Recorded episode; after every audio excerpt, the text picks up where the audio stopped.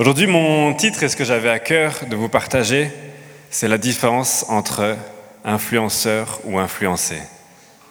C'est quelque chose qui est très fort dans nos vies aujourd'hui.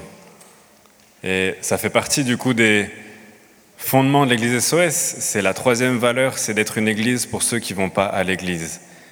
du coup, on est appelé à être influenceur et pas influencé. Amen. Aujourd'hui, notre but, ça va être de voir combien Dieu valorise nos relations avec ceux qui ne le connaissent pas.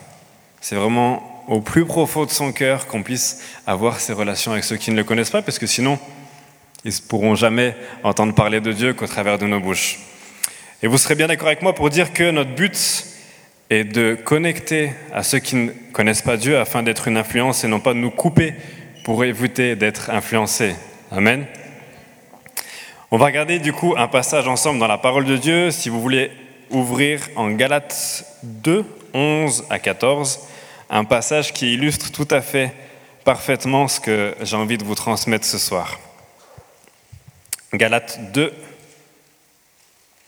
versets 11 à 14.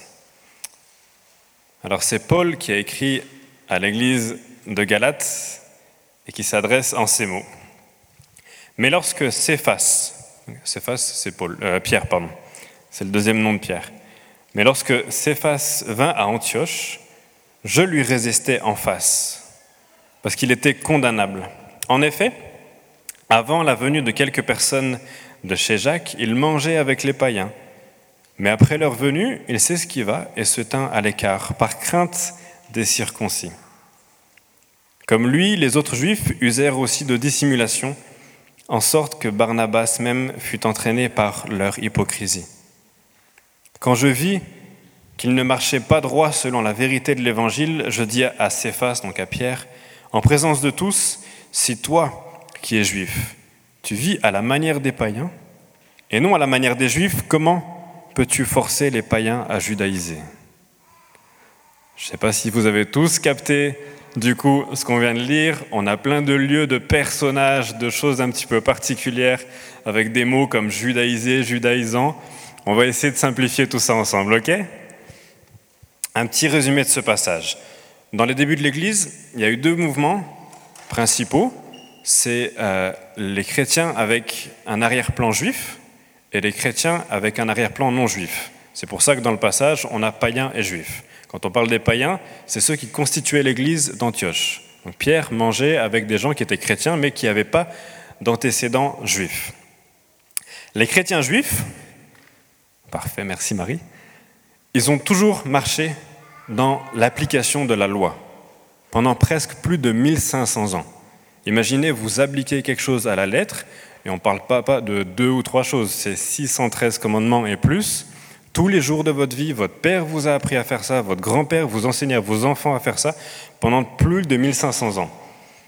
Et lorsqu'ils ont entendu le message de l'Évangile, j'imagine qu'ils ont quand même eu du mal à se détacher de cette loi qui faisait partie de leur culture, partie de, de leurs mœurs, des, des fêtes et autres. Et en fait, ce que Jésus leur a annoncé, c'est qu'il est l'accomplissement de la loi. Et ça, qu'est-ce que ça veut dire, l'accomplissement de la loi? C'est pareil, un petit peu un gros mot, mais ça signifie que ce n'est plus nécessaire d'appliquer la loi pour être sauvé, mais que c'est parce qu'on a été sauvé en Christ que nous pouvons appliquer la loi, qui pour rappel est résumée en deux commandements. On ne va pas aller chercher les 613 du coup. Les deux commandements, c'est lesquels? Aime ton prochain et aime ton Dieu. Et c'est en étant sauvé qu'on peut mettre en application ces commandements. Mais ils ont un petit peu du mal, ils sont encore accrochés à leur loi, qui, a été une bonne chose pendant très longtemps, qui a guidé leur peuple pendant très longtemps, pendant 1500 ans. Et puis en face d'eux, il y a les chrétiens non juifs, qui eux sont comme vous et moi. Euh, je ne sais pas si vous avez euh, de la famille juive ici. Est-ce qu'il y en a qui ont de la famille juive? Personne. Le reste, du coup, on est tous dans cette catégorie de chrétiens non juifs. On n'a aucun antécédent là-dedans. On n'a aucune manière de savoir comment étaient appliquées les choses. Et en fait, c'est eux qui constituaient en majorité l'église dans laquelle se retrouve Pierre. Et du coup, ils n'ont pas cet arrière-plan religieux, culturel, familial qu'ont les juifs. Ils ont juste réalisé que Jésus est mort pour eux et qu'il fallait simplement lui dire oui pour être sauvés. Ils ont cette révélation, mais qui est la plus grande révélation, et ce que les Juifs doivent du coup aussi euh, se saisir pour être sauvés? Ce que j'aime à faire quand je lis ce genre de passage pour, là encore, simplifier et bien comprendre du coup de quoi on parle, j'aime bien illustrer les choses, mais à ma manière. Donc ne dites pas que c'est la vérité et que ça s'est exactement passé comme ça. Mais moi, en fait, comme j'imagine l'histoire, c'est qu'alors que les Juifs euh, n'étaient pas autorisés à manger du cochon, parce que c'était du coup la loi, j'imagine que l'église d'Antioche, par contre, eux, l'avaient mis sur la broche et l'avaient fait rôtir de manière parfaite. Vous avez l'image ou pas? Et là, du coup, on a Pierre à table avec toutes ses amies du coup d'Antioche qui n'ont pas d'arrière-plan juif et qui n'ont aucun problème à manger du cochon. Et puis du coup, lui qui était juif, mais du coup qui est bien content d'être euh, avec les païens juifs, il mange ses petites côtelettes de porc et puis il est content. Et puis de loin, il voit arriver ses collègues de l'église de Jérusalem qui, eux, ont un arrière-plan juif. Il dit zut Du coup, il recrache sa côtelette et il dit au gars rangez le cochon, mettez du poulet ou un agneau ou quelque chose dessus. C'est un petit peu comme ça que j'imagine la scène. Ça s'est pas tout à fait passé comme ça, je pense, mais c'est un petit peu ça qui s'est passé. En fait, il était du coup avec les chrétiens qui n'avaient pas d'arrière-plan juif, c'était sa mission, on va le voir ensuite.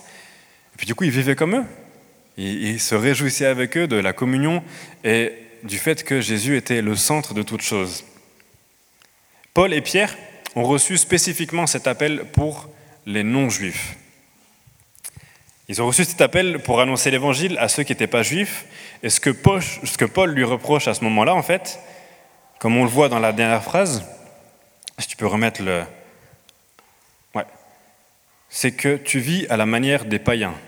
Donc tu es en train de manger le cochon. Et non à la manière des juifs. Comment est-ce que tu veux forcer des païens avec qui tu es à judaïser? C'est-à-dire à redevenir juifs, à repasser par la circoncision à repasser par le fait d'appliquer la loi avant de considérer que le sacrifice de Jésus leur suffit. Vous comprenez du coup un petit peu l'histoire ou pas? En fait, il est juif, il se met avec les païens, et puis quand ses potes juifs arrivent, il dit Eh les gars, en fait, faut être juif, faut être juif pour être chrétien. Mais du coup, en fait, les gars comprennent plus rien. Ils nous avaient dit que Jésus, ça suffisait. Qu'est-ce qu'on fait maintenant? Il faut réappliquer la loi Tout était confondu, et c'est ça que Paul lui reproche qu'en fait, tu es juste hypocrite. Accepte la mission que Dieu t'a donnée, qui est de aimer et d'être avec ceux qui ne sont pas juifs. Et puis oui, effectivement, mais ils ne sont pas circoncis, ils n'appliquent pas tous les commandements, il n'y a pas de sacrifice à l'entrée du coup du temple, mais ils m'aiment et ils ont reçu le salut au même titre que les juifs qui ont connu Christ. J'aime apporter un petit peu de contexte dans les passages qu'on lit. On va regarder la carte qui devrait s'afficher. Paul écrit à l'église de Galatie. Galatie, je vais vous montrer. C'est là. Donc c'est vers l'Asie. Et en fait, Paul leur écrit, mais il est déjà passé en fait par cet endroit avec Barnabas, il y a quelques années avant. Et la population, en fait, elle est composée, elle est vraiment cosmopolite. Il y a des Grecs, des Latins, des Phrygiens, des Juifs. Mais Paul était allé dans toutes les villes pour annoncer dans les synagogues, dans son premier passage, que euh, l'évangile rend libre de la loi, dans le sens où le fait d'être sauvé, c'est ce qui va leur donner d'appliquer la loi de manière toute simple. Et toutes les villes par lesquelles il est passé ont été touchées et impactées par l'évangile de manière puissante. Et pour preuve, il y a une église en fait en Galatie. Même s'il est parti, il y a une église qui vit là. Et à chaque fois que Paul visitait du coup pendant son voyage des nouvelles villes, il y avait un schéma qui se reproduisait, qu'on va retrouver aussi dans la vie de Jésus et que Paul du coup aimait à pratiquer. Quand il arrivait dans une ville, il allait d'abord vers les Juifs, comme Jésus le faisait. Certains acceptaient son message et d'autres le rejetaient. Ils disaient non, non, ce que tu dis, c'est des bêtises, nous on va rester sur les commandements, c'est plus sûr, ça fait 1500 ans qu'on le fait, euh, ce, que nous dit, ce que tu nous dis, nous, on n'a pas vu Jésus dont tu parles, donc euh, non, non, on va, on va pas écouter ça. Mais par contre, d'autres recevaient la grâce de Dieu, le pardon des péchés seulement par le sacrifice de Jésus, et du coup, ils le suivaient. Et après avoir fait cette annonce, comme il a été quand même rejeté, mis dehors de la synagogue, il va aller vers les païens, qui eux n'ont jamais entendu parler de Dieu en dehors que par les Juifs, et il va avec passion leur apporter l'évangile, et ça va bouleverser leur cœur, il va y avoir des âmes sauvées, des baptêmes, des choses extraordinaires. Et en fait, quand il fait ça, les juifs réfractaires qui l'avaient sorti de la synagogue, ils sont jaloux, ils le prennent et le jettent hors de la ville. Et ça, ça va se passer en boucle en fait. Il va toujours avoir ce schéma.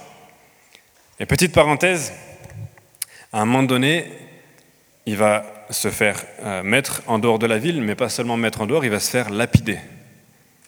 Et c'est des choses qui sont très dures, il a vécu des choses juste horribles. On vous invite du coup à lire le livre des Actes pour voir la vie de Paul qui est extraordinaire.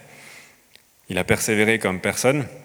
Et en fait, quand il s'est fait lapider, ce qu'il a fait, c'est qu'il s'est relevé et il est retourné dans la ville, parce qu'il n'avait pas fini de parler aux païens. Imaginez la persévérance et l'amour qu'il avait pour ces gens. Et c'est vraiment dans cette dimension en fait qu'il écrit cette lettre. Il n'est pas là juste en train de dire à Pierre, tu fais que des bêtises, c'est n'importe quoi. Non, il le fait avec amour, en voulant l'édifier en voulant dire et rappelle-toi en fait de ton appel. Rappelle-toi de ce que Dieu t'a donné. Un autre, une autre petite parenthèse, mais qui a toute son importance, on n'aura pas forcément le temps de le regarder, mais en acte 15, on nous parle d'un événement historique dans la parole de Dieu, et qui a toute son importance par rapport au fait qu'il y avait les juifs avec l'antécédent juif, les, les, chrétiens avec les antécédents juifs, et les chrétiens avec l'antécédent non juif. En acte 15, on va voir le Conseil de Jérusalem. Donc, le Conseil de Jérusalem est tenu par les leaders du coup, et il y a un débat sur le fait que les païens doivent se convertir au judaïsme avant de se dire chrétiens. Vous imaginez ce que ça veut dire? Les gars, est-ce que vous imaginez ce que ça veut dire? Ça veut dire la circoncision. On est d'accord que ça, c'est plus lieu, ok? Paul, du coup, va se battre pour dire, mais moi, j'ai reçu un appel, et Pierre l'avait reçu aussi. Il dit, mais en fait, on peut aller vers les païens. Et ce que Jésus a fait en pratique sur cette terre, c'est qu'il est allé vers les païens, vers les pécheurs, vers les prostituées, vers ceux qui avaient besoin du royaume de Dieu. Ils n'ont pas eu besoin de se circoncire ou de devenir juifs. Juste sa grâce, son sang qui a coulé a suffi.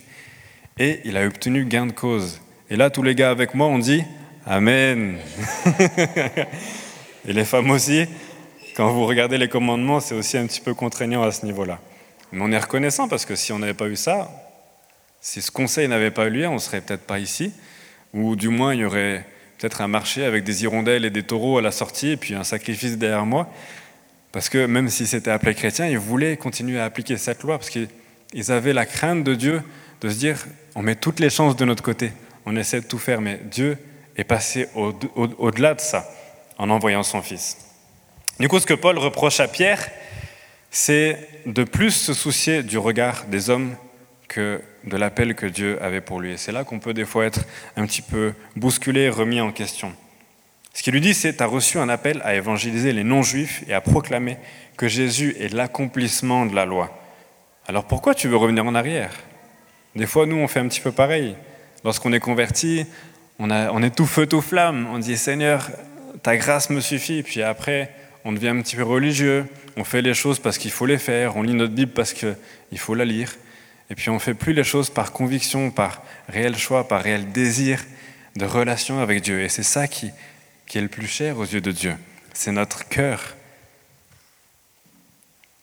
Paul reproche à Pierre de se laisser influencer par ceux qui l'entourent au lieu d'être celui qui influence et qui rassure les non-juifs et ceux qui viennent de Jérusalem que la foi et la grâce leur suffit. Et là, on peut dire encore Amen. Parce que Seigneur, ta foi, la foi que j'ai en toi et la grâce me suffit. Je veux parler un petit peu de moi lorsque j'ai donné ma vie à Dieu à l'âge de 17 ans. J'avais ce, feu du nouveau converti, ce zèle à vouloir remettre les choses en ordre dans ma vie. Et je l'ai fait de manière peut-être un petit peu extrême. Ça a été bénéfique dans un sens, euh, puisque j'avais besoin de remettre en ordre des choses, mais je l'ai fait comme une ordonnance, comme quelque chose, euh, fais pas ci, fais pas ça. Et c'est peut-être pas forcément ce que le Seigneur a pour nous. Et je devenais d'une certaine manière un petit peu légaliste, autant dans mes décisions que dans mes relations. Alors que j'avais été racheté par amour et que j'avais juste à être sensible à la voix de Dieu pour savoir qu'est-ce que je voulais faire. Et heureusement, sur mon cheminement, Dieu m'a tapé à l'épaule et m'a donné ce verset qui a vraiment bouleversé mes, choix, la suite de ma vie. C'est un verset qu'on retrouve en 2 Corinthiens 12, 19, qui dit Ma grâce te suffit, car ma puissance s'accomplit dans la faiblesse. Et je pouvais accepter d'être faible, de ne pas être parfait, de ne pas devoir faire toutes les choses, entre guillemets, bien pour approcher Dieu. C'est lui qui allait me transformer, dans son temps, à sa manière. J'avais juste à accepter sa grâce. Et ça, ça a tout bouleversé, ça m'a amené une paix indescriptible. Et si vous ne connaissez pas cette paix, vous pouvez vous reposer sur cette parole que la grâce de Dieu vous suffit. Quelles que soient les difficultés, quelles que soient les peines que vous avez à vous sortir de situation, la grâce de Dieu est là avec vous. Et en se confiant en lui, ça suffit. Parce que c'est sa puissance qui s'accomplit dans notre faiblesse. On est humain, on n'est que des petits humains. Et lui, il est Dieu, celui qui a créé toutes choses, qui vous a créé, vous et moi. Et ce que j'ai réalisé à ce moment, c'est que malgré mon intention de vouloir être pas fait, je restais un homme avec mes faiblesses. Et que la grâce de Dieu seule pouvait m'amener à, grandir et à m'approcher de lui comme lui le désirait.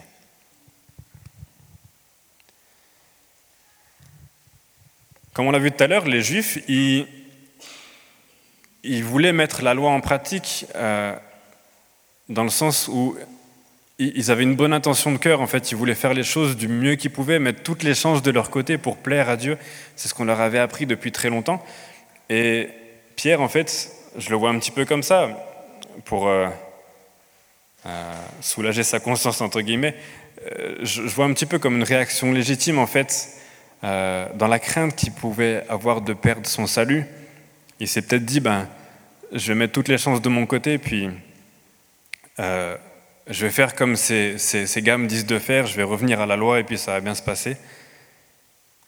Et son but était de faire bonne impression devant Dieu, puis au passage, il faisait bonne impression du coup au leader. Mais Paul le reprend et dit Mais non, c'est pas ce que je t'ai demandé de faire, on s'en fout du regard des gens. C'est pas ce qui importe. Et rassure-toi, l'appel que j'ai mis dans ta vie, c'est celui-là seul qu'il faut que tu écoutes.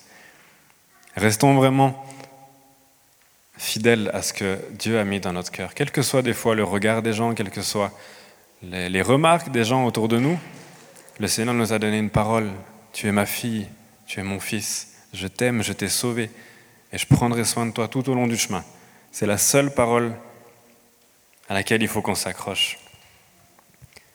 Humainement, on est constamment regardé dans tout ce qu'on fait, que ce soit dans notre travail, dans les relations qu'on a avec nos amis, dans notre famille, et quelquefois on est un petit peu comme ce petit piaf au milieu, un peu différent des autres parce que on a fait des choix un peu différents, et puis tout le monde nous regarde, nous juge, et c'est une pression qui est réelle. C'est une pression qui est forte, surtout dans notre société aujourd'hui. Ça l'était déjà il y a 2000 ans, mais ça l'est encore aujourd'hui. Et il est bon de se rappeler qu'on a reçu une ordonnance et une révélation de Dieu comme Pierre l'a reçu. On est appelé à aller dans les nations, on est appelé à faire des disciples. Amen. On est appelé à être des influenceurs et pas influencés. Même si les gens nous regardent de travers, c'est pas grave. Je t'aime parce que j'ai été sauvé, parce que ce que j'ai à te donner, ça a plus de prix que ce que tu peux trouver dans ce monde. Le fait de se couper des gens qui ne connaissent pas Dieu nous donne juste des fois de les mépriser dans le sens où on va dire tu veux pas écouter ce que j'ai à te dire Eh bien écoute, je parle plus avec toi. Et notre cœur va peut-être se sentir un petit peu meilleur qu'eux, alors qu'en vérité, on, est meilleur que personne. La seule chose qui nous sépare de ceux qui connaissent pas Dieu, c'est qu'on lui a dit oui. Du fait que tout est grâce, on n'a rien fait de meilleur qu'eux. Dieu les a créés autant que nous. Et il nous appelle à être à leur côté et à persévérer à leur côté. Même si de toute leur vie, ils diront jamais oui à Dieu, mais on sera là à côté d'eux. Et on peut se demander aujourd'hui, est-ce que je fais le choix d'être une lumière, comme la parole m'enseigne à l'être, ou est-ce que je réduis un petit peu l'intensité de ma lampe pour ne pas être remarqué, me faire tout petit, me tourner pour ne pour pas voir le regard des gens? On est appelé à briller et attirer toute la création de Jésus par notre lumière. Non pas forcément par notre grande bouche, ou par euh, nos grands témoignages, ou par notre éloquence, ou par notre charisme, non, simplement par la lumière. Simplement parce qu'on est là, on est stable, on est en Christ, Et quelles que soient les difficultés, quelles que soient nos erreurs qu'on peut produire des fois avec nos amis, notre famille, on est là pour demander pardon, on est là pour se montrer humble et se montrer vrai en face d'eux. Et c'est ça qui peut toucher leur cœur. Comme Pierre, j'imagine, a pu le faire en fait. Lorsqu'il a lâché sa côtelette de porc, il est revenu et dit En fait, les gars, désolé, ce que je vous ai demandé de faire, c'était pas juste. Et en fait, on continue. Et il a renoué d'amitié avec eux, et puis je pense qu'il allait très loin dans l'amitié avec eux, dans le fait de construire l'Église aussi avec eux. J'ai une chose à vous dire aujourd'hui, qu'on retrouve dans la parole en Jean 3,16, c'est que Dieu a tant aimé le monde qu'il a envoyé son Fils unique, afin que quiconque croit en lui ait la vie éternelle. Jésus a vécu une vie parfaite, sans péché, et il a accepté de mourir d'une mort terrible pour prendre sur lui la punition du péché. Il a payé pour mon péché et il a payé pour ton péché. Afin qu'ensemble, on puisse avoir une vraie relation avec notre Créateur. Et si tu es ici aujourd'hui et que tu ne le connais pas, j'ai juste une chose à te dire. Le Seigneur te voit, il te connaît et il t'aime, comme personne ne peut t'aimer. Comme je disais tout à l'heure, lorsque Paul va écrire cette lettre, c'est pas seulement dans le but de réprimander et puis de mettre une, une, tarte à Pierre. Le but, ça va être dans l'amour qu'il a pour cette Église, de les sortir de là, de leur dire les gars, ce que je vous ai appris, c'est pas ça déjà. L'appel que tu as eu, c'était pas ça. Et devant Dieu, il n'y a plus aucune considération. Il n'y a pas une personne qui est au-dessus de l'autre. Et ça, je vais juste le citer, c'est pas affiché, c'est Galates 3, 28. Il n'y a plus ni juif ni grec, notre histoire prend du sens. Il n'y a plus esclave ni libre, il n'y a plus ni homme ni femme, car vous êtes un en Christ Jésus. Et c'est comme ça qu'on doit se considérer en tant qu'Église, mais aussi comme la, comme, comme la personne qui est en face de nous, qui ne connaît pas encore le Seigneur, mais qui fait partie de la famille, même s'il ne le sait pas. Dieu l'a créé, l'aime de tout son cœur, il a, il a donné son Fils pour lui aussi, comme il l'a fait pour nous. Et Paul va les confronter dans la relation qu'ils ont avec ceux qui n'étaient pas juifs. Il va leur donner de les aimer comme Jésus les a aimés. Alors nous aussi, allons vers ceux qui sont autour de nous pour leur annoncer qu'ils sont aussi comptés dans la famille de Dieu, qui font partie de sa famille, qui sont précieux, que Dieu les aime, que Dieu a des projets juste merveilleux pour eux, qu'il est là pour les consoler, les écouter. il est là dans leur peine comme dans leur joie. Dieu valorise tellement les relations, mes amis, si vous savez. Il a créé le monde dans ce but-là, d'avoir lui-même une relation avec l'homme. L'homme a fait la bêtise de se couper de Dieu. Mais les deux commandements qu'on a cités tout à l'heure, aime ton Dieu et aime ton prochain, c'est dans quel but? C'est d'avoir une relation. c'est quelque chose qui est tellement précieux dans le cœur de Dieu, qui valorise tellement, c'est quelque chose dans lequel on peut s'investir nous-mêmes, même si des fois ce n'est pas forcément évident. Dans toutes les relations, soyons francs, c'est pas forcément évident de s'investir, d'être franc, d'être euh, juste complet avec certaines personnes, mais c'est ce que Dieu nous donne d'être et de faire pour pouvoir briller justement dans notre entourage de manière la plus concrète. En tant que représentant dans son royaume, on est appelé à vivre ça dans notre quotidien afin de refléter son caractère dans notre relation. Je ne sais pas si vous savez, mais chrétien, ça veut dire petit Christ. Et nous sommes des petits Christ là où Dieu nous a appelés à être, quels que soient nos métiers, quelle que soit notre famille, quel que soit notre âge, quelles que soient nos différences, on est appelé à être des lumières. Et un bon but dans la relation, c'est l'amour. Dieu nous a aimés et on est appelé à aimer comme il nous a aimés. Et on voit ça dans la parole, combien c'est un moteur qui permet d'être patient, bienveillant, d'être compatissant, etc. C'est par son amour qu'on a reçu qu'on va pouvoir aimer. Parce qu'humainement, c'est compliqué, on va se l'avouer aussi, d'aimer tous de la même manière ou comme Christ nous a aimés. Mais on est appelé à être comme ça. On est appelé à avoir un cœur pour ceux qui ne le connaissent pas. Et là, je vais essayer de retenir mes larmes. Mais euh, Matt m'a appelé juste avant et me disait que l'une des dernières paroles de Papa Jean, c'était une parole qu'il avait donnée la semaine dernière. Et en réalisant qu'il allait partir, il disait, mais en fait, on va rien emmener. On va rien emmener en haut. La seule chose qu'on va pouvoir emmener, que je vais pouvoir retrouver, c'est les personnes qui ont donné leur vie à Dieu au travers de ce que j'ai pu apporter dans leur vie. Et je me dis, c'est la chose la plus précieuse et, la chose sur laquelle on doit passer le plus de temps, d'investissement, de prière, de se dire comment est-ce que je peux transmettre ce que le Seigneur m'a donné? C'est le plus beau des trésors. Toutes les paraboles en parlent, c'est comme un trésor. Et ce trésor, on est appelé à le partager comme Papa Jean a pu le faire. Je ne sais pas combien de personnes il a pu toucher, c'est même pas calculable. Mais on est appelé à avoir ce même fardeau pour ceux qui ne le connaissent pas. Amen. Et c'est pas parce qu'on n'a pas l'opportunité de parler constamment de Dieu ou que nos amis ne sont pas euh, réceptifs immédiatement à notre témoignage qu'il faut qu'on coupe notre relation avec eux. C'est comme je disais tout à l'heure, on est appelé à être des lumières constantes d'amour. Jésus a persévéré très longtemps des fois avec des personnes. Pour vous citer un exemple, Paul est resté deux ou trois ans à... Il est resté où déjà? C'est pas à Éphèse, c'est à Athènes, pardon.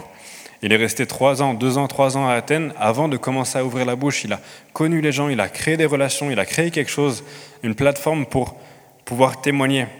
Et on a à être patient. Des fois, c'est dur de, de, voir la souffrance des gens qui sont en face de nous et de se dire, mais tu n'aurais plus quelque chose à faire là. C'est juste dire oui à Jésus, mais c'est aussi respecter la personne que de la laisser prendre sa décision. Et ce serait la plus belle décision que ce soit une décision qui soit prise par elle-même et pas par nous. Dieu les aime tellement comme il nous aime et, on peut les aimer alors même que des fois ils rejettent Dieu. C'est dur pour nous parce qu'il insulte ou il rejette celui qui, qui, nous a sauvés, qui nous a fait tellement de bien, mais c'est pas grave, je reste avec toi. Est-ce que Dieu nous a pas aimés alors qu'on l'a rejeté et que tellement de fois, même encore aujourd'hui, on le met de côté? J'ai juste invité Alizé à venir. Je nous encourage à prendre un, temps d'écoute ce week-end, ce dimanche, pour connaître le cœur de Dieu, pour une personne ou plusieurs euh, qui se trouvent autour de nous, dans notre entourage, et vers qui il veut nous envoyer pour être cette lumière, pour être ce témoin.